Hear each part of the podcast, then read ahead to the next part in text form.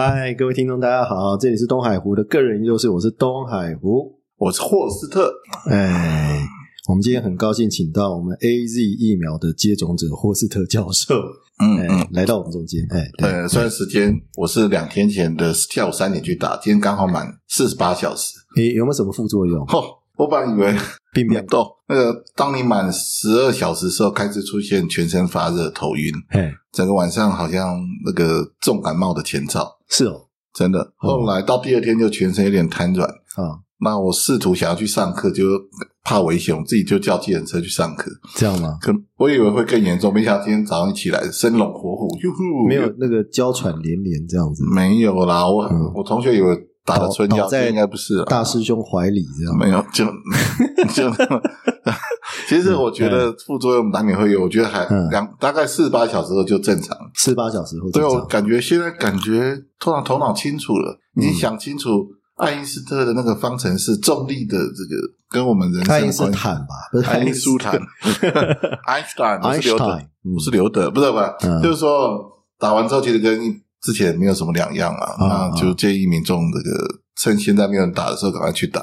好，以前林林学斌老师有一个老笑话，叫做爱因斯坦的中文名字叫介石，是一颗石头吧？叫 Einstein，对啊，一颗石头就是就一颗石头就介石啊，嗯，对，蒋介石的介石这样子。哦，一颗对，哎没错，对嗯对对，那个老笑话。嗯，那所以你你接种疫苗现在还好了哈？我觉得现在又跟两天前一样生龙活虎了。哦，所以你你鼓励大家去接种吗？我是觉得，如果你要评估风险，像我是暑假出国了，嗯，被感染的风险跟变成血栓风险，大概血栓比较低吧。哦，那有防护效果总比没有好吧？就是你所以你是为了暑假出国要打的，对了对对对，我是有特定目的，哦，远离家庭，嗯哦嗯，对这样，可以单独享受一下。还这理由蛮正当的哦。是是是，多少男人的梦想，哎呀，真好，脱离家庭。哎，我讲跟他讲，你我要听。反正这个听这个时段的，应该都是年轻人，对对你看中年妇女，我知道你会是一个特定会消音了。对啊，好，我们今天啊要先跟大家呃就回应一下啊，这个四方热烈的这个群众啊，来到我们这个呃我们的这个这个法学教授插画群组里面啊，去留言这样子。那其中有几个留言是特别针对霍斯特教授的。好，我我我我这样念哈，然后你就回复这样子，好不好？快问快答，快问快的。是好，那就是呃，第一个留言啊、是杨梦燕啊、他说呃，想听霍斯特教授的澄清，为什么会觉得对于女性形容衣着很实际，是一个很称赞的表现？这我必须要强调，嗯这个个人称赞有时候对方可能会觉得是一种反面的效果，这是嗯对个人这个教学生涯一种警惕了。嗯，所以我现在不太敢称赞称赞女学生，因为有时候你出于好意哦，不是因为称赞是实际啊，实际为什么你认为是称赞？因为此地是一个善良善的一种象征啊。你把它弄成法轮功还是慈济？我没有讲 法轮功啊，我是说慈济。哦我是说他今天像有一年的法国队的球员像慈济啊，你有吗？哦对对有一年啊，对对后来都那那第一个的啊对啊，嗯还有一个领子好丑。那一年法国队是蛮衰的啦，是哦哦哦，不过不过说实在，有时候说者无意，听者有意啊。嗯，这个同学当场就退了我的课，其实对我的阴影还蛮沉重的，蛮沉重的。所以我现在都不太敢评论。那你现在要不要跟他道个歉？还 是我为什么要道歉？哦，不用道歉我是。柯文哲，为什么？不是啊，反正他也不会听这个节目了。这个愚反正就是愚者不能了解智者的问题，这样子。反正有时候 嗯就互相体谅嘛，要不哦然对，有时候所以就不是这回到性骚扰，我只是性骚扰举这个例子了。啊，当然，那个性骚性骚扰符合几个要件啊，也不能单纯凭被害人主观感受。上次有讲，还有前后句子的铺陈和当时的环境，对所以这个我是来举性骚扰的例子啦。啊，当然，如果看我的铺陈，我是那时候在自我大家互相聊自我介绍，我没有恶意了，啊，我只是这个当初气氛的的考量，所以那、就你觉得说人家是慈济有造成性骚扰吗？应该还好吧？没有啦，他就不舒服啊，他就当场退我的课。可是我的阴影比他还大，他可能 这样啊伤了一个弱小助理教授的心，就是很多年前呢。跟跟各位嗯同学讲，不要随便跳退那个教授的课啊，这个对我们来讲是一个很大的打击，这样子。而且他直接跑到戏班，当着湖大的教授面前要退我的课。他说私下讲了，我还没事。他当着美兰助教，还反正所有的助教面前，哎，这我可以作证，真的真的，哦他这样他就退，说退就退，很严厉的教训你。对啊，而且当在戏班，通常好像只有教授在戏班教训学生了。我是第一个教授被学生教训一顿，然后就他一休都没有回就走了，啊，转头就走，马上退课，非常厉害。真的不容易。对啊，这这个是 好，所以其实没有任何内幕了哈，没有就就这样没有单纯的就是没有，称赞，完全没有。但是对方不接受啊，然后觉得好像不舒服这样子，是是是，然后你就好好反省，说我以后不会这样做了。是是是是哎，我我说不会说他是慈济啊，是是，我现在都反求诸，就是反省自己就好了啊，就说他是妙禅的信徒。你再讲，我就不负责。以后发生任何危害，我不负责。啊，是是，感恩感恩教授，赞媳叹教授，感恩媳妇。好，而第二封哈，这个是那个阿卡挂号自然啊，他说霍斯特教授说话的语气清淡，但内容却沉重，内容让国中段的工作者我呃我们对不起啊，我们担忧却又似曾相识。大推这样的观念，要让家长和工作者了解这些药物的气味，提早预防。但说实话，工作者的我们对这些气味一无所知啊。哎，所以你要不要回应一下这件事情？哦，这个是非常好的一个提问了。嗯关于这个问题哦，中正大学药物犯罪药药物滥用中心嗯特别针对大麻、K 他命、安非他命有制造气味，当然那个不是真的毒，但是气味是仿真的。嗯，我们是提炼中药材，所以不会伤害身体的。哦所以欢迎这个国中端、高中端是老师带学生来中正大学药物滥用中心去体验那个毒品的气味。嗯然后呢，不管是学生或老师，可以在这个经验之后，呃，能够提早做预防。当然，气味只是一种犯罪预防的一种手法了。啊那其他包含你要去观察这个同学的精神、课业有没有退步，是还有就是说他的交友状况、家庭，尤其家庭。嗯家庭就是说，我觉得大部分的偏差行为都跟家庭有关，也就是说，家庭的功能、家庭支持功能的不彰。嗯那进一步可能会有所谓的这种偏差行为。那现在烧司法叫它破险少年，嗯就是三种类型都要去注意了。就是哦那有关于那个药物滥用是其中一种类型啊。哦那所以呢，我觉得这个学校端应该强化去做这种教师的实战经验，嗯哼多一点抗体，就是多一点知识要下载了。就像我多一点抗体是怎么回事？就是下载一些，像我去打 A Z 疫苗，就是说能够强化我们那个教师的职能啦，就是很快迅速能够辨认学生有偏差行为，及早发现、及早治疗了。这个、哦这个也是对学生。那我问一下，你们那个中心要如果要闻那个气味的话，要预约吗？还是预约，我们好像一次只能容纳五十个人，但是可以哦预约。那我们那个是教育部补助好几千万的，哦就是每年补助，那个非常设备非常好。哦哦哦，那那个我们还有一个模模仿真的夜店呢，做的跟真一样，就是有什么嗯毒品都放到桌上的，跟真的一样。然后还有一些互互动式的这种模拟的情境，就一个人吸毒会变什么样子，就欢迎来中正大学药物滥用防治中心去预约。互动式模拟情境是怎么样？就是说，你今天它会展现那个你吸毒以后幻觉对对对吗？呃呃，有幻觉有有然后也包含你会变什么样子，就是面孔会变得很苍老啊。哦，然后会让你那不是跟调查局那个很像吗？调查局下面也是这个样子啊。对对，我们调查，呃对，没错，呃调查局那个它有个特色就是嗯，它好像就放音乐吧，嗯，然后就好像说你吸了大麻以后听到音乐声音，这样嗡嗡嗡嗡嗡嗡，嗯。像那个像那个火车在跑那种感觉这样。子。对对对，我们是模仿他，但他们比我更有钱，他们还有那个那也呃，就是吸食器啦，就当当初吸那个鸦片的吸食器，他们都真的，那个那个他们更有钱啦，哦，OK，他们的器具更好，但是我们是尽可能做的跟他们一样，嗯。他们是北负责北部，我们是负责南部的那个药物滥用的嗯，这个辨识教育中心。哦，所以你要在北部吸，你就去调查局，对对对，你要在南部吸就到中正大正学学，，对对对。哦，OK，但但我们会环岛吸了，像我今年六，呃我先讲一下，嗯。本人会在六月的时候有的针对国中、国中、高中老师有做那个药物滥用的智能训练，有两天，六月十七、十八号在宜宜兰高中，哦，你们可以，去看一下，可以去报名，嗯哼，那应该是免费，我们每年都免费来送书、啊，那个欸。有吸吗？没有，那会没有吸，那没没有。你现在是谈性骚扰还是 没有没有没有？我是说那个有没有吸那个味道啊？没有啦，就是没有。我们会有一些图片嘛，就是我们去怎么辨识毒品，哦，然后怎么就是怎么去辅导学生啊？哦，这蛮好的，对对对，对，我们这做要报名吗？还是应该最近会有吧？我们通常会每年都会做好几场环岛的，外岛都会有。OK，对，可以去参加。OK，那要跟谁报名？我们会发函给。哦，就大家注意一下，注意一下这个报名资讯啦。如果 OK，如果大家想知道，如果报名资讯出来，我就在贴到上面，大家可以贴到我们的粉丝团。可以啊，可以啊，对，可以帮我宣导一下，让大家随时注意，所以每天都要来点这个我们的粉丝团。哦哦，好，你就可以知道最新的这个药物滥用的讯息和。研呃研习的讯息，好啊好啊，对，非常这非常好，这对对对对，也可以见到霍斯特教授本人了。嗯，那大家都不会来报名。天哪！可以大家可以看到他打 A Z 以后是什么样子，这样子。好了，好好，再来再一个，这个有一个叫奶油玉米浓汤蛋留的哈，那么留了十八点，虽然但有一点是跟霍斯特比较有关的，就说他问到说，既然大麻的危险指数啊会低于酒精。那你们会支持大麻的贩卖未来由国家管制吗？啊，你们怎么样看待这个使用毒品这件事情？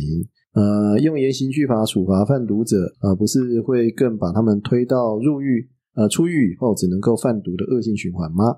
好，那第一个，你会不会支持大麻贩卖未来由国家管制？我觉得这两个层次问题，现阶段我不支持大麻合法化。哦，那最主要理由是哦，嗯。呃，我觉得吸大麻纯粹是欧美的大学生的一种文化。嗯，那我们还高中生、大学生还没有在这个流行这种作为开趴的一种助兴的这个药物之前哦，对，我觉得我们如果引进的话，反而让青少年更好奇，去提早去尝试大麻。嗯，因为基本上在台湾，大麻盛行率没有盛行率没有比这个欧美高了。嗯，所以现阶段我们。呃，顶多开放医疗用啊，就作为癌末病患可以自己这个使用大麻，这个可以除罪化。但是对于娱乐用，我觉得我们还是要小心啊。最重，我们可以思考一下，呃，抽烟通常是毒品的这个进阶就是吸毒了，对，所以我们现在也是禁止十八岁以下的这个呃青少年接触毒品。嗯，那大麻也是一样。嗯，那当然我们即使开放，也不宜。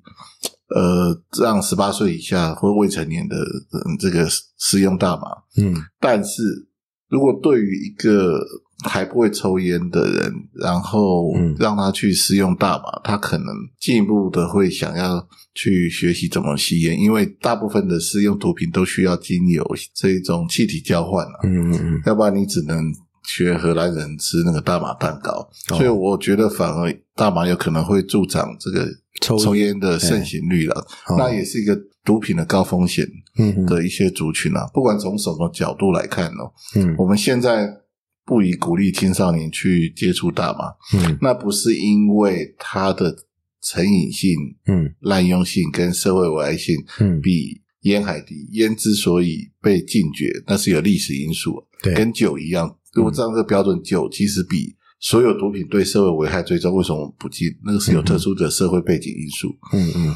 那所以呢，呃，综合来说，我们对任何东西啊，不要看到西方人有什么，我们就要就要引进了。嗯嗯。那可能会对我们社会的危害更大。嗯。那尤其青少年也无法很多无法控制自己的行为，那可能有更容易有滥用的行为。那成年人都无法去控制自己的行为的。嗯。那对于这种。东西就很容易上瘾了，这不是我们文化一部分，我们非没有必要就让它成为我们日常生活的一部分。你是认为说没有必要开放嘛？对不对？目前没有必要开放，也没有必要支持它的贩卖的合法化。对对对对对，OK。对，那你赞不赞成现在的贩毒的这个，说是毒贩嘛，或者说药物的这个供应者，呃，用一个比较严刑峻法的方式对待他们？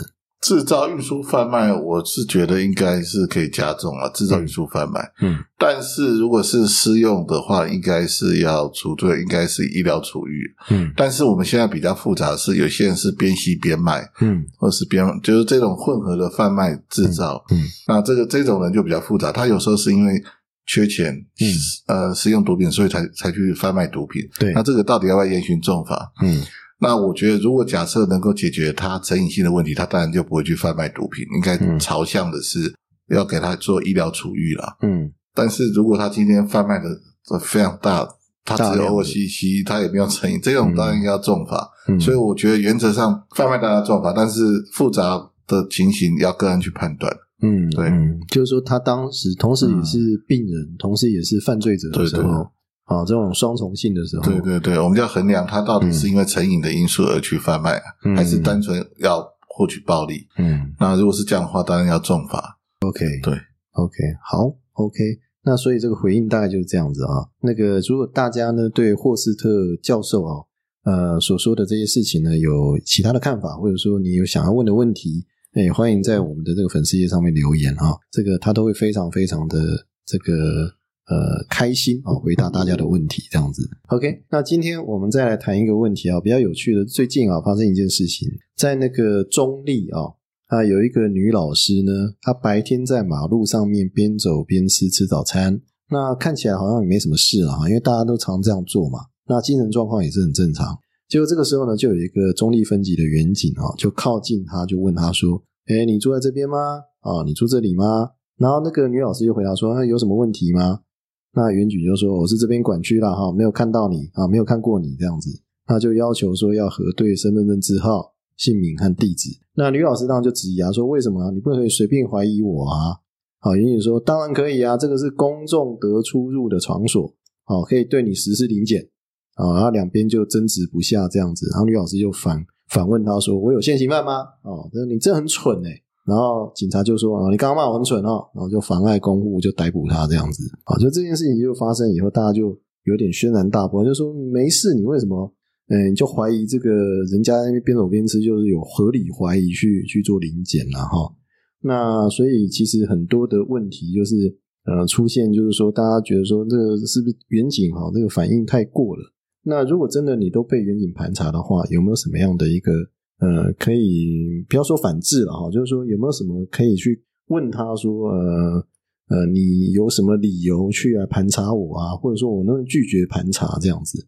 好，那不知道霍士点看法怎么样？呃，关于这个问题哦，嗯。这个非常好，因为呃，过去其实也发生类似事件啦，就是嗯。科委会主委李永德也是类似，就是说你因为穿拖鞋像坏人就被盘查，嗯。所以那时候就讨论过这个警察到底可不可以随时盘查路人，嗯。要求他交出身份证。嗯。那关于这一点，我们当然是看法律规定了，嗯。呃，依法行政，那就是说依照《警察职权行使法》第六条第一项嗯。第六款。嗯。那这个这边有规定到说，警察于公共场所或合法进出之场所，嗯。得对于下列各款之人查证其身份，这是法律依据。嗯。那其中是行经指定公共场所，嗯。那这个规定其实蛮空泛的，所以在这里头，呃，同条第二项有规定，嗯关于第六款的规定是以防止犯罪或处理重大公共安全或社会秩序事件有必要者为限。嗯嗯其指定应由警察机关主管为之。嗯所以呢，警察其实他如果要随时要盘查路人，其实要符合这两个要件呢、嗯就是他并没有发生这个重大的治安案件。嗯那那警察当时就说，嗯呃，因为最近在实施什么这个特殊的那种勤勤务啊，所以可以管制。嗯可是即使这样的话，你去盘查一般民众还要超越合理怀疑，例如说他可能身上有暴露一些犯罪的行迹，例如嗯。拿着刀啊，或者是身上都是血啊，或者是你你等一下，所谓合超越合理的怀疑是什么意思？就是说你、嗯。你不能说以陌生脸孔嗯。这个条件，嗯。然后就直接适用刚才讲的第六款了。嗯嗯嗯，那你必须没看过你这样子，对哎，就是没看过你，哎那他可能跟之前查获案件没有什么关联性，嗯。又不是前案的被犯罪嫌疑人或被告不。过你的第六款是行经指定公共场所，对对，指定是谁指定啊？应该要警察局长指定了。刚才有提到他要补充规定，因为这个是非常侵害这个，因为你不能够随随便要求交出身份证，他还加了一个特殊规定了，嗯嗯嗯，它必须是要防止犯罪嗯或处理重大公共安全或社会秩序事件而有必要者危险。对通常会有什么专案呢？对，例如说，我们常常会为了酒驾会设临检临检点啊，嗯，就做什么。春安什么什么对对对，但是这个哎只能在一段时间，不能做常态，嗯而且它要随时机动调整嗯嗯，这才叫做指定公共场所或管制站。哦，那可是以这个案子来看，嗯。好像也没有符合这个要件。虽然嗯。这个警方说他最近他们在支持什么专案，要随时就要去盘查。哦，那可是呢，这个还要符合刚才我讲四至五三五的一些要件了。嗯嗯嗯。事实上，警执法是因为之前的四至五三五做修正，嗯。其实五三五讲的比较具体，嗯，他讲到说，警察人员执行这个临检，应限于已发生危害或依客观合理判断以生危害之处所、交通工具或公共场所为之，其中处所为私人居住之空间者，并应受住宅相当保障。嗯对人实施临检这个区域相当理由或足任其行为已构成或即将发生危害者为限，嗯而且要遵守比例原则，不得逾越必要程度。嗯也就是说，五三五讲的比法条更具体，嗯，法条没有修成这样，但是我们还是要回归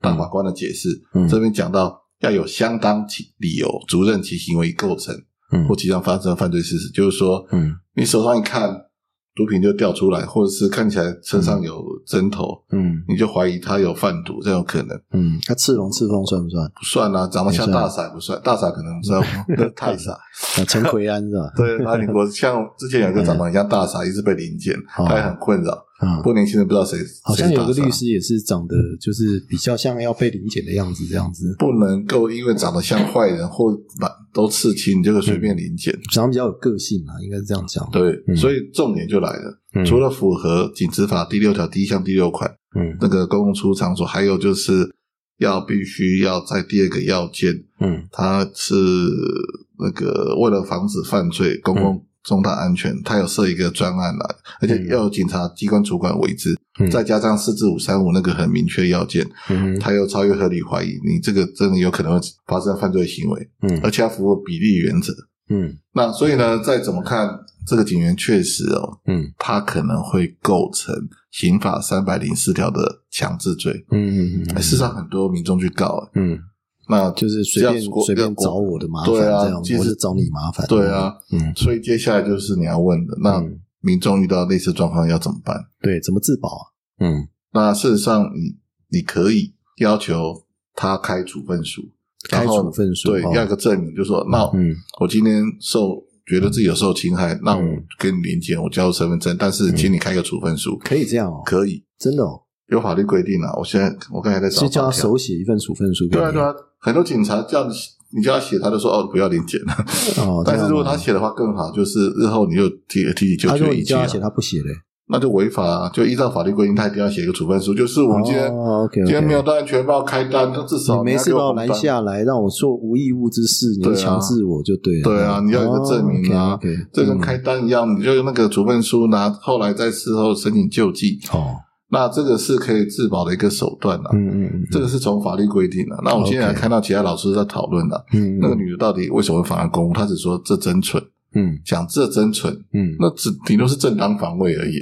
对对啊，那个不是我讲的，那是台北大学一个法律系老师讲的。正当对哦，这个你你要妨碍我自由，那我不能正当防卫说你很蠢。对他也没骂他王八蛋，也没骂他脏话。啊，嗯他只说这个很真蠢而已所以他说虫虫，对啊，这个就是刚好而已啊，嗯 正当防卫啊哦，正对不正啊，这个不正，我不能够去抵抗你这个不正的行为，哦就正当防其实可以的。哦，所以不管从这个法律上的阻却违法自由，或者是那个你开处分书，事后都可以得到救济的。嗯所以我觉得这两方面，一方面警方教育训练还要加强，嗯那另外一方面就是民众自己自保意识啊。反正我们现在法治国家都可以救济了。嗯那针对警方啊，嗯，警方都采取那种激怒李维，这是笑话了。什么人最生气就什么人最容易被激怒，就是激怒李维，激怒他李维李维啊，激怒李维啊。哎，很冷哎，这这这偶尔我上啊，我上课都常讲的笑话，常被学生抗议。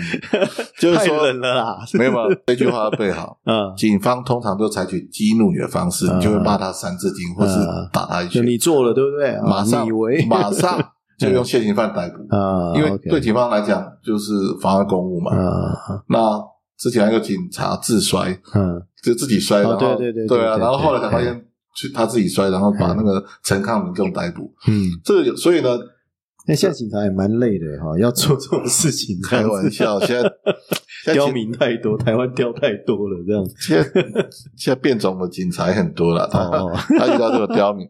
嗯。之前我在上课，有同学就问我说：“这种像什么时候才可以去呃临对于身就是我们有路检临检盘盘查的，就怕他有可能有吸毒，就叫他把毒可不可以主动叫他把毒品交出来？嗯。实际上是不行。那警方就发明一种叫拍手，拍手？拍拍他身体，哦，拍他身体。哦，拍哎收鼓鼓的哦针头哦，哦哦。K 他命小包装哦。哦，会可以这样啊，对，他说他们教官教他，就说这个是超越合理怀疑。或者说让让他一紧张，自己毒品从内衣掉出来，他就可以进一步再去搜索他。哎哎哎，这招还警警方的招数很多，他们 学长都会教了。哦，OK 警方其实很多厉害的，哦，OK，就激怒你是一种，嗯。然后哎，他都会先吓，就是先吓你，吓一吓嗯，一紧张，奶子一跳，就就那整个毒品就跳出来了。哦不要，这个没有性骚扰，就很多女毒贩都藏在内衣里头，哦，对他们进一步就可以查获毒品。嗯。要不然你说警方常常在媒体报道说，嗯。我们是基于特殊的侦查技巧，嗯哼。或是说，嗯。呃，跟他那个小以大义，嗯嗯嗯，或特以前不是说攻破心房吗？对啊，那个大家就寻求，呃，不，我不能，或者那个电话本再拿一本过？来，啊没有，现在警察不会寻求了，现在警察就是我们用特殊的行政做，呃，一种侦查技巧 OK，或者小以大义，小以大义呃，攻破心房，对，攻破对，他们就自动把毒品交出来。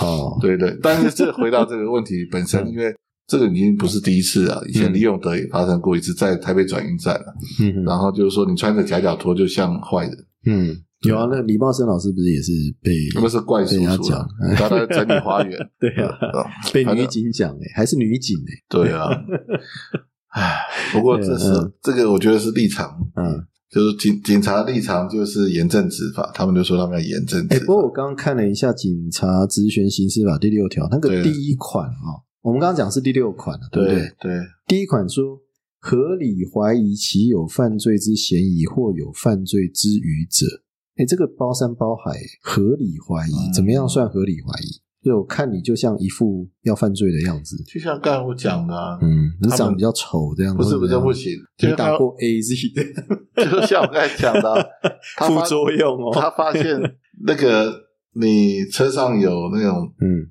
称毒品的那些，有毒品吸食器也算，嗯有分装袋也算。所以他还是要一个客观条件要符合，对对对，是要这样子。对你不能说长得像坏人。他说：“哦哎、我发现你嘴角有 K 他命。”他说：“哦，我是刷牙膏没有把它哦 刷干净牙膏了，牙膏了，牙膏，啊对，但也是刚嗯拉 K 拉完，刚上完课，那有点对对对粉末这样。或是有时候讲闻起来你的衣服有烧塑胶的味道，那是在拉 K。那可能你说烧塑胶味道啊，到最后再再去看的时候，就是说我没闻到啊，然后你说你有闻到，你有闻到，你就可以来检查。所以我觉得要更具体客观，要不然日后嗯。会反告这个强制罪了。所以我觉得现在警方他们执法都，尤其对毒品，嗯，他们很厉害，嗯。他们先用他的 PDA 去查这个人过去有没有吸毒前科，嗯。如果是有的话，他们就会用各种方法嗯。让他毒品掉出来，嗯嗯嗯，然后都弄不出来之后，就用激怒立委的方式，就是哦。就带到警局啊，妨碍公务，然后就可以直接直接说嗯。呃各种征讯作为了。嗯嗯嗯。哎，那这样子的话，像有一些那个公寓大厦，他们碰到那种拉 K 的，大概警察都不想不大想抓了，因为好像没什么绩效这样子。但那个其实造成一些困扰。那我可不可以又用这一条说，哎，那你我会怀疑啊，我就闻到那很重的味道，我就进去查你这样子，可不可以？那敲门，然后咚咚咚，哎，现在我那个闻到你那很重的味道啊，那个麻烦你配合一下，我检查一下，可不可以这样子？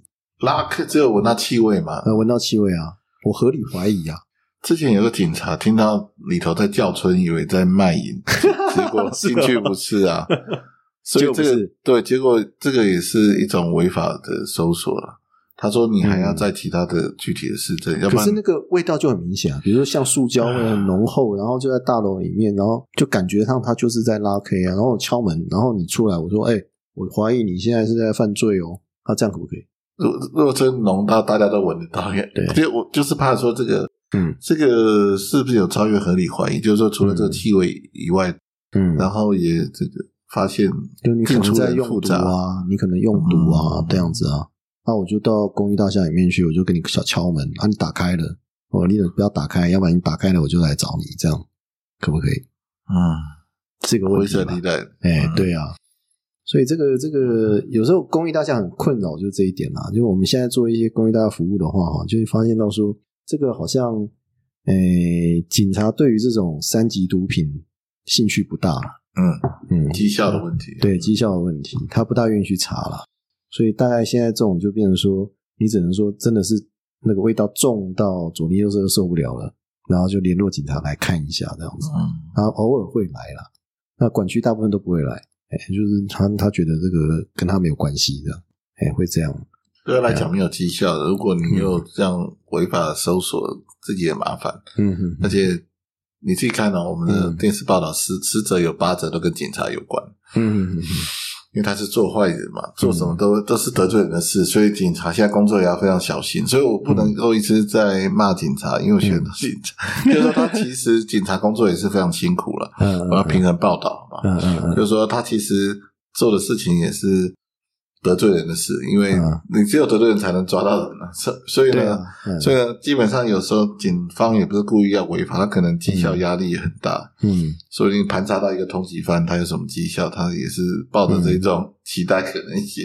对啊，没他就为了也很辛苦了，对啊，对，警察其实都很辛苦。嗯但现在基本上，你要所有那种真正违法滥权警察都在媒体下、跟监视器媒体的曝光之下，也很难为非作歹。嗯，所以嗯对这个个案事件，我想他警方就是要加强教育训练了。那也也不能这个苛责警察了，就是他们是一个非常辛苦的工作。嗯，没有他们，嗯我们也不能在这边非常快乐的。嗯，但是盘查还是要依法执行了，哈，对对，不要乱盘查这样子，啊，比如说霍斯利教授不要穿个吊咖出去的时候，然后警察就说：“哎、这个过来过来啊，这看一下，没看过啊，你是谁啊？”对不对？就开始查这样子，嗯，看你一副就是这个，呃，好像要去追求未成年少女那种样子啊。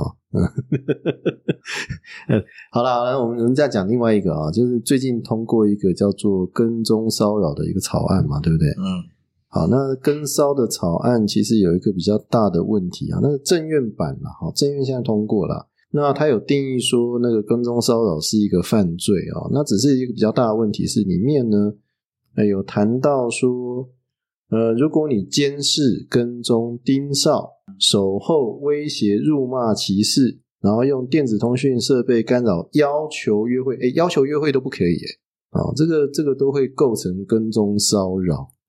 好，那其中有一个叫不当追求嘛，啊，不当追求是什么意思啊？这个是女生自古不是烈女怕残狼吗？不是这样子吗要看长蟑螂长得像帅哥还是蟑螂，这就这长得像郭富城那一种，就你是我的巧克力，然后在下面等，那就是跟踪行为，不是吗？所以就看对方是谁啊。嗯，所以人帅这个真好，人丑性骚扰是这样吗？这没错啊，这个跟骚不是让更多宅男没有机会吗？你不是让宅男更宅吗？你连跟踪都不可以但是你不要被人家发现啊，不是啊。啊？不过它有定义啦，我看哎法规上有定义啊。法规上跟骚有定义嗯说，第一个要特定被害人，第二个要嗯反复或持续实行，反复或持续性啊所以一，次不算啊。追女生本来就反复持续施行啊，要不然追一次就算了我还没讲完。哦。第三个违反其意愿，违反其意愿，哪一个不是违反意愿？后来都同意啦。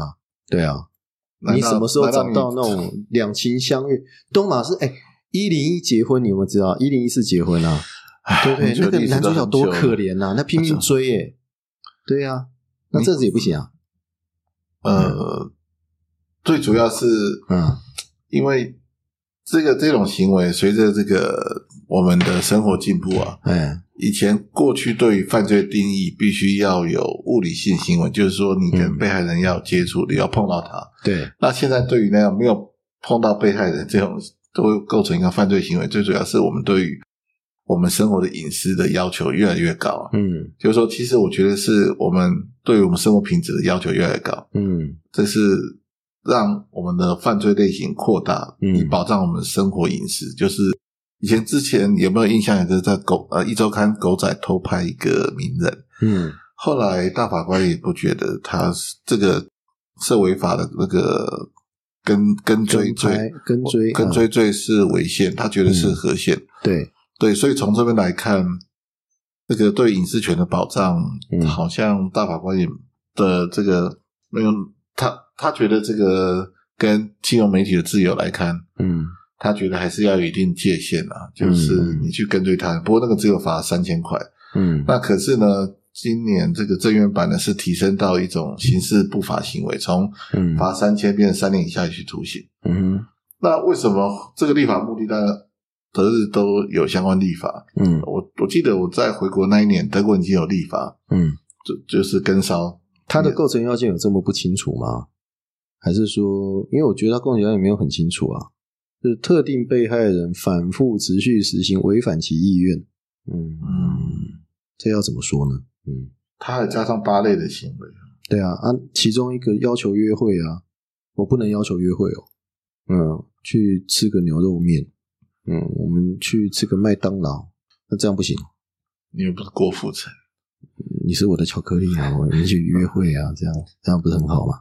呃，其实就黄昏后，我们可以专业一点好不好？好，其实从犯罪学的观点呢，有人做统计哦，嗯。被人家跟踪骚扰这种痛苦指数，嗯，一到十，听说到八，就是比那个实际的犯罪行为还高。哦就说真的啊造成精精神崩，我们的武学长写过一篇哦，真的哦，跟追会让人家精神崩溃，啊，好像会对啊，对啊，他说这种痛苦指数比嗯，被被人家砍、被人家杀还高因，为不安不安全感嘛，对啊他说那个会干嘛，会弄到你精神上都会出问题。嗯，嗯所以嗯这个被害感受有时候是比一般的犯罪行为高。嗯你东西被偷了，可能还没有那么被害感受，可是嗯你被跟烧，那个是铺天盖地的，随时都感觉有人在你旁边。嗯哼那这种听说呃对人精神的压力最大，所以从这个角度来看是应该要立法。嗯，但是就像你讲的，这个跟交朋友的界限到底差在哪里？对啊，那当然法律有刚才这个定义啊，嗯就是反复违反其意愿或与性或性别有关，嗯，然后呢再符合这个八个特定行为。这个违反其意愿，要不要当事人就是那个被跟骚的人要明确表达说，我不要你这样做，嗯，对需不？需要？对啊，应该是。哦，应该还是要啊，而且要不然我哪知道你心里不想，我怎么知道？你看屏东那个嗯。保险，呃，卖手机的就被撞死了。对啊，对啊，对啊。我知道啊。那这个案子其实也是因跟那个有关啊。不过他这个感觉有结果犯的感，他必须是、嗯。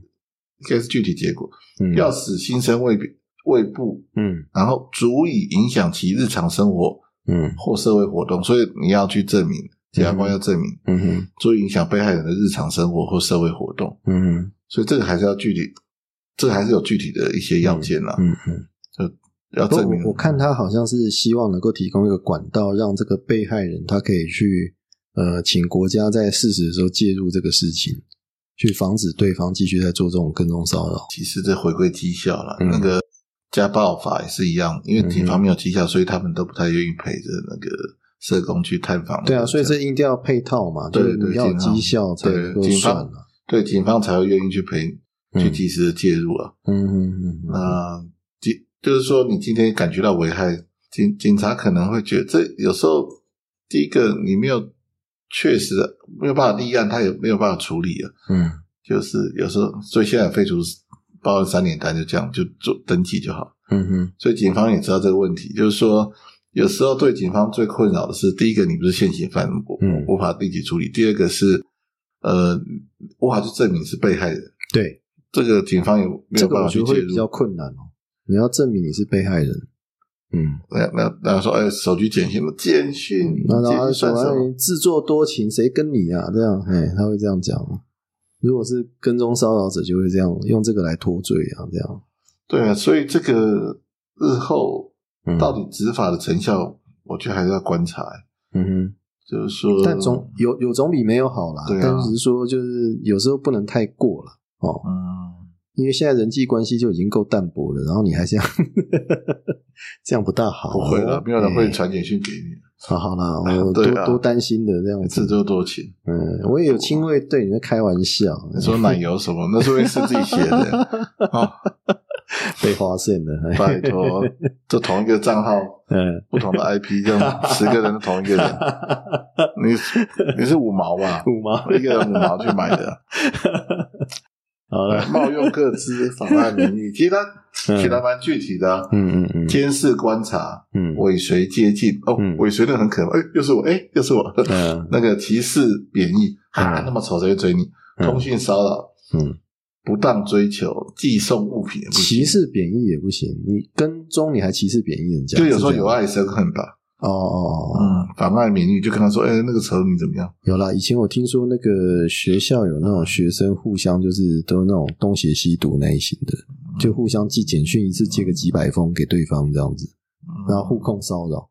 哎，有啦，我当助教时候有说过啊，不要再讲我了，啊太可怕。了，不要讲太多都知道我是谁。啊，OK OK，冒用各自，对，冒用各自也很多，就用这个名义去就发信说，我就是我破坏谁谁谁这样。更糟的是说嗯，把他的电话公告说他要在做援交，可以打给他。啊，对对对对对，这种很多很多这种这样。子，拜托，我知道可多了。对对对，就是只要有他的照片、电话的，名字这样子，然然后再后别人去抛在那个网，络上，然后嗯哦电话一堆，嗯，就说他面前说那个用这种方式，其实在网络哎，那个应该打到电话打到崩溃哦，那种人家就打电话来这样子，哎，那至少换门号，或者是你可以设定，像我现在都设定以前有那种诈骗集团，就诈骗不成，然后就生恨啊，就用这个方式这样子，对啊。然后，他就是公告，然后就让你去打这个电话，然后那把你叫起来上对啊厕所，对啊，被害人都都快受不了，要崩溃掉。我是怕别人电话打不进来，好，这种为什么电话的电话中，喂，对，我就是恩师会打不进来。哦，好，哎、不能乱！哎、我哎老师都会听我的广播。上课的时候，哦，听到你在模仿我，哦，就够注意耶。我就还好，就是有点，老师对你很宽容的。对啊，我觉得老师对我超好的。哎，好好好，你现在来认罪来得及，来得及，我最爱你的老师，这样可以吗？好。OK，再来呃谈那个地下金融。哎，最近你参加一个那个哦地下金融的研讨会哈，嗯，哎，那你要不要大概讲一下啦？你在那个研讨会里面发表什么东西这样子？然后呃，最近大概我们那个乡下教授哈，他那个爱狗狗币呀、哈，然后那个比特币啊、以太币啊，他现在在研究那个虚拟货币，嗯他已经已经陷入一种那个虚拟货币的那个疯狂这样子。哎呀、所以这个像这种东西，大概比较大也被讨论的，就是说。呃，有没有可能哈，透过那个虚拟货币去洗钱，对嗯，不对当然有可能啦。然后地下金融这种东西？嗯那我现在碰到最多，我现在看到前两天看到一个诈骗的方式，就是说骗人家去买那个叫什么火币，是不是？啊，就是说，那你因为你要开账户，你才能够交易火币嘛，那所以他就说，好，那我现在就是呃输一批火币给你，然后你把钱汇给我，然后他就给你一个 app，然后就是你就把那个火币。呃，输到你的 App 的账户去，然后你就要开通那个 App 账户，然后去购买啊、说做投资这样子。那每个人都看到那个 App 账户，他就跟你讲说，那个是机器人投资啊，哈，机器人操作啊。那所以的，你一定可以赚钱哦。那上面看起来就是呃，指数每一样都是非常赚，都是红啊，红红红这样子，从来没有绿的。那那到最后，呃，真的要去用的时候，要去把兑换为什么现实通货货币的时候，它那个 App 就坏掉了，嗯，哎，钱就要不回来了，哎。啊，像这种很多啊，哦，这个用这个方式去处理的。那像现在地下金融，在你们看起来的话，最大的问题目前是什么？哦，这个你的问题很多，我一步步来好了。好好好好，事实上，这个人人都想赚钱，所以嗯通常就是利用人的贪念嗯去赚钱。嗯，那我们在小时候，你们很多听众可能还没有出生，以前有一个红源案，嗯他那个地下吸金规模之大，嗯那可是那个主导者微金小沈，嗯，他也是关了几年就出来，可是那个钱还是追不回来。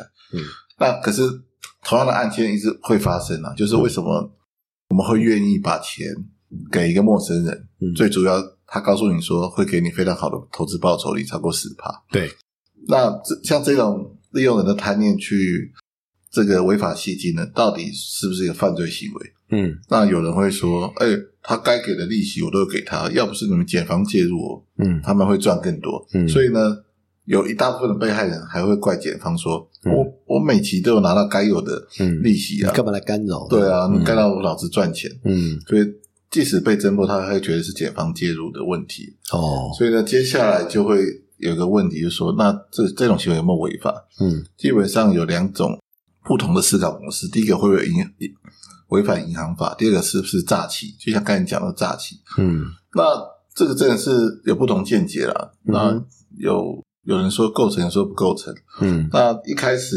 告诉你会赚钱，后来就像你刚才那个一定是诈欺啊，就是说那个很明显啊。对啊，就是施用诈术，然后你陷于错误，然后对处分财财产损害，就是说你这有财产损害，是因为你给我的错误资讯。嗯但是呢，有很多像老鼠会或者是这种吸金的，嗯哼。那他其实都是想让大家赚大钱，嗯。所以在过程中他其实是希望大家赚大钱。那后来才发现不能赚钱，嗯。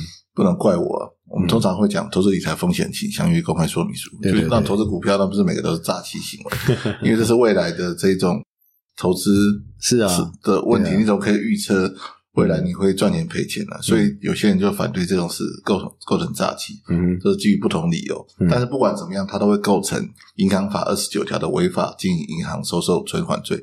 嗯就是说，我们对于银行收受存款是一种特许的，嗯就跟医生一样，你要有证照，你嗯不是银行，你就不能给人家收钱。嗯你一收的话就是违法。嗯但是呢，你刚才不管你讲的各种模式，不管是就是之前红原案，或者你刚才讲那种方式，嗯，都有可能会构成银行法。它就是吸金啊。对吸金，嗯但是吸金，嗯。但是比特币很厉害，因为它不是国币，所以嗯，它就逃掉这个规定，因为它是这个哦国虚拟货币，虚拟货币不是国币，哎。所以就不符合法律要件，这是另外要讨论的。嗯嗯，那概念上就像那个互益一样嘛，对啊不对？啊物这样子，对啊，那嗯。我回到这个问题，嗯。现金为什么重要？你想想看，我们现在台湾最多的是什么？外籍移工，嗯。就是我们以前是好承多，妈妈要，姐姐要，妹妹也要，嗯。一嗯堆外籍移工超过七十万，嗯。他赚钱的目的就是为了要让越南或者菲律宾的这种妻小能够过好过上好日子。嗯。但是我们政府管制外汇也很严，对。我们会个像以前我们留学，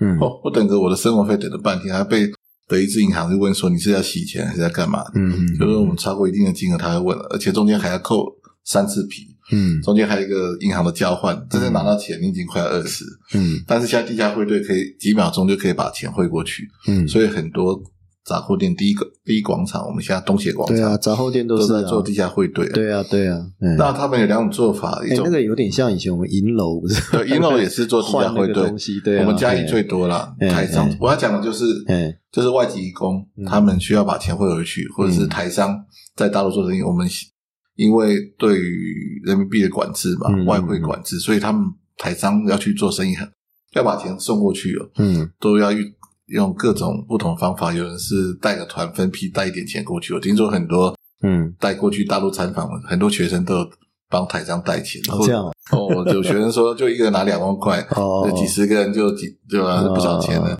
他们就是两万是人民币啊，对啊，对啊，也没有超过美金一万都可以。嗯嗯嗯然后这个也是规避汇款，嗯但是很多就是利用我们的银楼或地下汇兑，嗯。就是说他前期都没有汇出去，嗯，就是说你缴台币，对岸有人会给你人民币，那那些人民币来源就是那些台商也要汇回来，嗯。就是说他们其实也要换台币，赚了钱要变成台币也换不回来，嗯。所以就大家各取所需啊。那在嘉义地院的判决，那个就发现很多检察官就起诉违反银行法，因为台商都用借贷，借贷就是借钱的方式，然后在台湾还，嗯，所以就用银行法起诉。就嗯法官一看，就是那个觉得这样太重了，就全部都是以欠缺主观构成要件，这个太扯了，就是很少嗯法律人会用主观构成要件去判决无罪，嗯，很多违反违反银行法的地下汇率都用欠缺主观构成要件，欠缺主观构成要就他件，只是并没说没有那个故意，是不是？没有故意扰乱金融嗯啊，就是这是扰乱国家没有扰乱金融的故意，这对，其实那钱也很大、欸。这很好笑吧？对，啊，就是因为法官也认为他是一个，为了他自己而已啦。他其实也不会扰乱金融资源。我们其实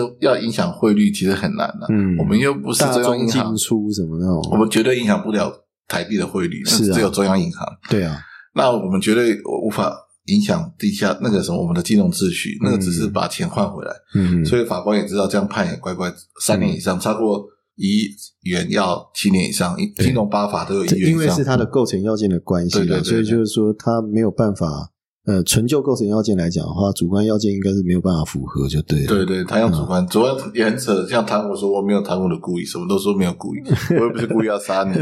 所以所有法官用用主观构成要件，那我们还要你法官干嘛？我小学生都可以判的，我不是故意要杀你对对对，我不小心的。对啊，所以从这个角度来看，就知道法律有问题。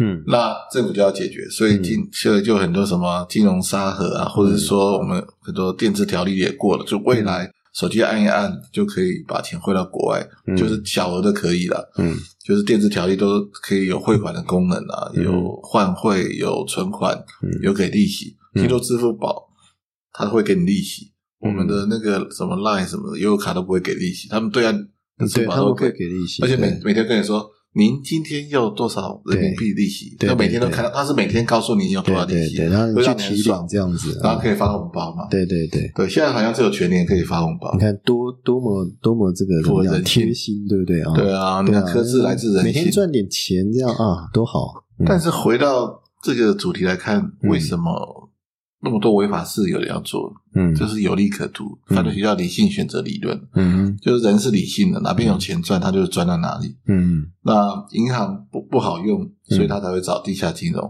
对，所以这个不管是加害人、被害人或者什么，这个找不到被害人犯，就是说像这这一类的，我们认定为犯罪行为，事实上是国家它太不积极了，放任社会变迁的一种结果。这是社会变迁下新的犯罪产物，但是我们嗯。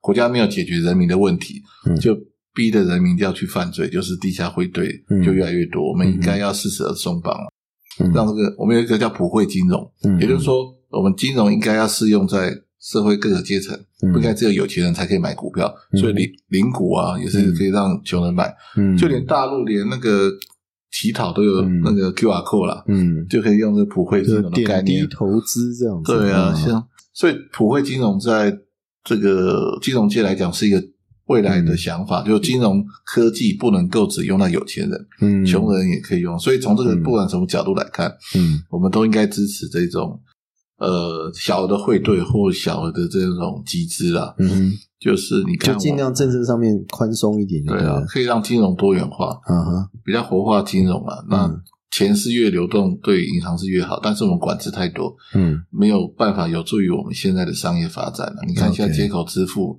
嗯，那很也被起诉了，因为他说他有违法换汇啊，违法给利息啊。嗯嗯那其实对消费者是好，但是嗯你们有没有想过政府为什么要这样做？我们先想到背后的动机。嗯政府政府为什么要管制金融？嗯，怕说有那个物价波动或什但么的不是啊，啊，政府想的就是政权而已，他不想要其他哦，政权是吧？他不会容许嗯，有一很多比他还大这样，不是不会容许 有任何一笔资金被他掌握的。嗯那宾拉登就是这样来的啊、嗯就说你今天要推翻政府，最主要视死如归，死事也总是要安家费吧。嗯，假设未来比特币变趋势，政府就会担心了。嗯你非法资金，你可以影响选举，嗯，我就没办影响法控制你对这样子，像我们现在可以查到很多资金是五毛过来的，嗯，嗯那个因为嗯汇兑都看得出来，嗯嗯嗯。哪里会会来的。嗯。可是未来的比特币，或者是说地下汇兑越来越多，嗯。这才会影响选情。嗯，就说你可以制造网络声量啊，嗯。制造一些对这个对手不利的一些事件假冒。哎，我觉得你这说到一个重点，哎，就是说这个对他的权利是一个挑战，对对对，因为你金融的管制的话，等于是政府把最重要的钱脉管在手里，没错，对不对？那当你个人如果你自己本身可以去随便动那个钱的时候，你把我老大放哪？对不对？然后，而且他可能背后会有一个看不见的手去，嗯不但操纵经济，还操纵政治，这样子。从国家安全的角度来看，对，他不会容许一种你看不到资金去威胁他，因为嗯有钱好办事啊，有钱多死事，有钱大家都为你做任何事。嗯，所以要推翻一个政府，其实钱够多，似乎好像就可以了。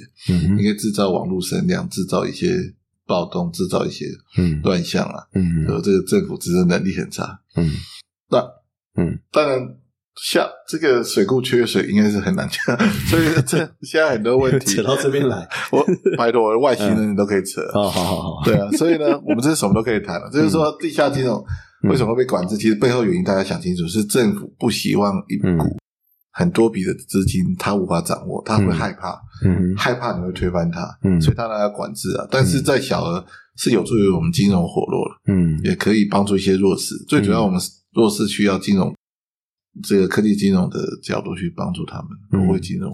因为现在投资工具越来越多哈，就变成说大家可能因为每个人都希望财务自由嘛，所以嗯你投资工具越来越多的话，就希望说政策上希望能够松绑嘛，让大家赚得到钱啊。可是赚得到钱的话，同时它的那个隐忧就是风险也会跟着来啊。所以到底管不管这个，其实有时候是两难呢、哎，就是说你管多少，对没错。嗯。这时候你就要思考一下，就是你可以从量啊，就是说嗯。我们现在电子条例就是说五呃一定的量，就嗯。资本额五亿一亿都有，嗯。也就是说，我们政府是不是可以在这个量没有那么大的的状况下，能够让私人，嗯。就是说我们现在让特许都是由银行在做嘛，嗯银行以外的私人可不可以去做银行的业务？那就是在活络金融角度下，就让私人也可以兼办银行的业务，这应该就像外外劳这种换汇的这种事件啊，嗯。那就政府应该要允许啊。那、嗯。但是里头可能牵扯到洗钱的问题。嗯就像说，我今天要贿赂一个官员，我就每个月在他悠游卡存个五千块，他只要日常生活消费悠游卡刷，然后就变成你存的钱都比你赚的钱还多，好像某个总统这样，嗯就每个 一年一年存存款，竟然他比他赚的钱还多。就是说，因为他平常花呃花，当然我不是说他有贪污了，嗯就是说其实要贿赂一个。公务员其实也嗯不是那么难，你就弄一个人家查不到的一个账户，就就现金把它存到他悠游卡，嗯就用这一张嗯当做日常消费，抓不到金流。嗯就是说，我们这种小型金融其实有可能也会造成洗钱的问题啊。对这要怎么去预防？嗯，就是说积少成多嘛，对不对？对啊，呃，所以贿赂你五百万，我就把它拆成好几项，然后分别到你不同的生活上面去，这样子。所以我那天其实讲了很多，记者都没有听进去。我是这样，我说我们要先类型化，那到底有没有听清楚？嗯就是说我们要类型有可能的犯罪行为，先把它类型化，然后做不同类型、不同程度的刑责嗯或是管制就可以了。嗯，那天记者记录了，好像你有讲等于没讲。对，啊，然后只有把我拍的很胖，其他都没有，每个人都说我版面占的最多，我是躺着来占你的。占占掉一半的版面。那是角度，那是因为郭主任在我隔壁，他那么瘦，所以有时候跟瘦子站在一起。哎，我顺便问一下，那个地下金融啊，你们有没有讨论到公庙的问题啊？有，有吗？哈，但是你觉得公庙会不会是一个问题？但是，但是我们现在是把公庙排除，就是嗯我们的女王下次要挑战，她在最后结论就讲到，哦，真的啊。她接下来要挑战公庙，哦，我就很担心她的安危了。对啊，对啊，所以我的我是在后面喊冲的人他就去挑战，我们就火力支援。因为为什么你知道吗？因为我有一个同学讲啊，那个他说啊，如果你在台湾要赚钱的话，最快的方式是什么？你知道吗？呃，其实不是去炒比特币，而是怎样开一间神坛，当然了，开神坛赚钱，他不用缴税哦。可是你要想到，嗯，你拼不过政治人物啊，政治人物那种大甲妈的那种什么妈的哦，那个董事长都是政治人物，对对对，因为它里头还包含很多嗯那个连带例，例如嗯，正南宫前面的贪，我这样讲会不会摊变小小不是这这大？家都知道，大家都知道。对啊，就说这个它是企业化经营，对，所以哎，就像说，呃，今天他去绕一圈，有人送了嗯晶片什么，他都把它放在大甲妈的屋顶，就是中了多送了多少那个金块嘛。嗯嗯嗯，可是这个有可能，哎，你知道智能工还有电脑抽号，哎，他那个什么解签什么那有的没有的那个，嗯，去那边都是电脑化，哎，数位化，好厉害哦。现在赚钱速度更快，对啊，很厉害啊，真的，我觉得蛮强的。可是国家完全没有管制啊，啊，对啊，这一块是空白啊，没有人进去啊，不止啦，现在很多宗教团不只是这两个，我们必须要平衡报道，佛法无边啊，基督教、佛教什么教都一样，所以这个都没有管制。你看，慈济也有做地自用，我不要再讲，我上次讲慈济被攻击，我上次就是。去，我上次去佛光山看他们那个那个佛光山的那个什么那个那个博物馆嘛，啊，就是他有个那个什么博物馆这样子。啊，去那边的时候就有老师讲说啊，这个博物馆之前哈那个盖得很豪华了哈，那之前其实是没有什么史照建造的这样子，那史照建造都有问题了哈。然后后来就讲了一个结论说，这个史照建造不如佛光普照这样。嗯 就是说，现在在台湾来讲的话，那个神权的力量还是很大，你很难去挑战它这样子。比如说音乐知识，我们连宗教法都弄不出来，那个、啊那个都觉得说是有问题，不能管宗教这一块。哎，可是世界上哪有什么不能管宗教的？只有台湾吧？我看嗯西方国家，欧洲都是政教分离、对啊，对啊。你要同意的话，你要在这个社会上面生存，你就是乖乖的依照这个社会的逻辑规则去做、啊我。说实在，我当初留的时候就有填你的宗教，如果勾天主教，你每个月还要缴税。哦，德真的国政府是帮你 嗯收了钱交给天主教教廷呢。哎，啊如果你今天要去上做礼拜，然后缴那个奉献的话，啊，那奉献的话，那个教会要不要缴税？要不要缴税？那我也牧师，但是我们可以抵税啊。我们可以抵税吗？对啊，可以啊，我抵过啊。哦，你说德国可以抵啊，对，德国我不知道，我说台湾啊。台湾可以抵吗？台湾你奉献前，请教会开一张收据，可以抵你的所得。那个谁在开收据？有啊，我都叫他们开啊。真的吗？你每个奉月奉献献不就奉献带过来，然后你就零钱丢没有有有要求开，他会让让你开，他会开是哦给你。对，哦，你这是可以可以要求哦。可以啊。哦，你这，是啊这有没有开发票？有开收据啦，我有 报哦过。哦，对啊，我没有，我没有，没有做过这种。天哪，你太虔诚了吧！对啊，我都教我妈妈教我，因为我妈我们的也给我抚养啊财富是在天上，不是在世间。OK，我们要赚属灵的财神，这个我是我也不愿意讲，地上钱会被会讲，蛀虫你也会，被蛀走，但是嗯嗯总是可以抵免的，我就可以做了。，OK，嗯，OK，好，所以这个其实地下金融有很多可以讲，对不对？啊，啊，呃啊，其实这个会讲不完了。嗯嗯嗯，对啊，对啊。那有空其实我们可以再提一下这个东西。嗯对对，好啊。那如果你喜欢听霍斯特教授来跟我们介绍地地下金融，或者是有其他，因为霍斯特有三宝哈，毒品、洗钱、性骚扰，对不对 哈？所以你喜欢听哪一个的话，都欢迎跟我们讲，欢迎留言。好那我们今天就先到这边谢谢大家拜拜。拜拜拜拜下次见。